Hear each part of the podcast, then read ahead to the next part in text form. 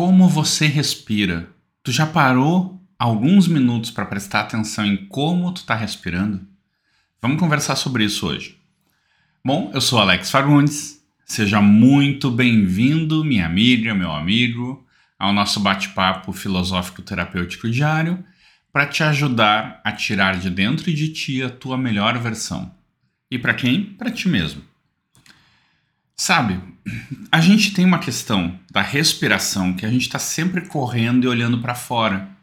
E a gente esquece de olhar para dentro da gente. A gente esquece de prestar atenção se tem alguma dor, se o teu corpo tá bem ou tá mal. A maioria das pessoas nem sabe se tá, o que tá sentindo direito. É normal isso. E não tem nada de errado. Na verdade, tem de errado porque no momento em que tu começa a se dar conta, tu percebe que muitas coisas que tu faz, tu não tá te cuidando. E um ponto que é bem simples de tu analisar é como tu respiras. Tu respira pela barriga ou pelo peito? Provavelmente, se tu faz yoga, tu começa enchendo o peito de ar, depois o abdômen. Se tu é mais ocidental, que a gente é acostumado a respirar primeiro pelo abdômen, depois pelo peito, é outra estrutura. O que está certo? Os dois são bons. Tem linhas que defendem respirar primeiro, encher o peito, depois o abdômen, e tem linhas que defendem primeiro o abdômen, depois o peito. O mais importante é enche bem o pulmão de ar. Tá, e nessa hora com certeza tu prestou atenção na tua respiração e encheu, né? É normal. Agora, o que, que é mais interessante? Pega e de repente até pede para outra pessoa observar. Respira, fecha o olho, relaxa. E só respira. Começa a pensar em outra coisa, desencana e pede para alguém observar como tu respiras.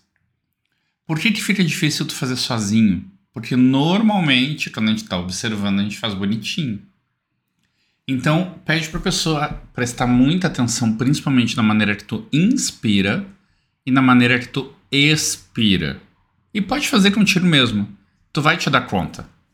Pode até negar um pouquinho, mas tu vai te dar conta.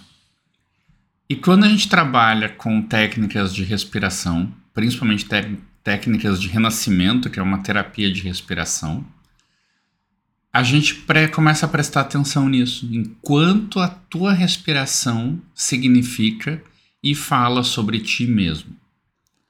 Ah, e qual é o embasamento científico disso? Zero. É uma técnica que derivou do estudo de como os iogues respiram. Ah, isso quer dizer que está errado? Se te ajuda, se fizer sentido para ti, tá tudo bem. O problema é dar uma roupagem científica a algo que não tem embasamento científico. Isso se chama charlatanismo.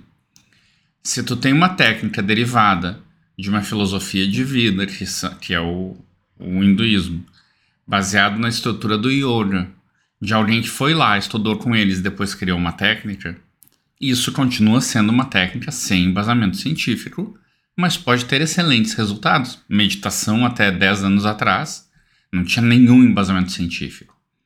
Porém, de 10 anos para cá, começaram a estudar muito a meditação e viram os resultados que a meditação tem. Por sinal, acho que amanhã eu vou falar sobre meditação, tá? Fica, fica esperto. Mas voltando para tua respiração. Presta atenção como tu inspira e como tu expira.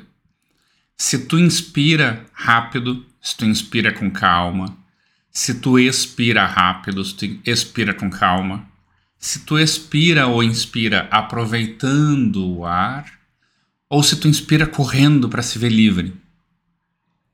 E aí vem a grande sacada. Quando tu olha a maneira que a pessoa inspira e a maneira que ela expira, tu percebe como que ela gerencia, como é que ela lida com a vida. Normalmente, a inspiração tem a ver com o teu esforço, com o, teu, o jeito que tu lida para conquistar as coisas. A expiração tem a ver com o jeito com que tu aproveita as coisas, aproveita a vida.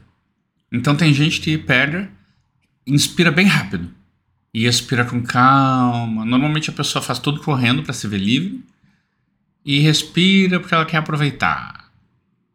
Aí tem outras pessoas que inspiram com uma calma e expiram bem rápido.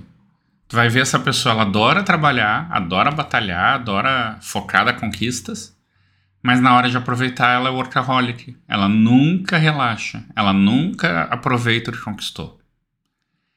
E aí, o que, que tá certo? O que fizer bem para ti.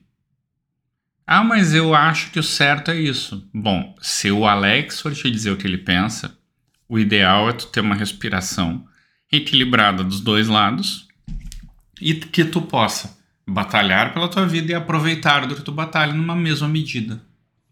Pelo menos num equilíbrio saudável.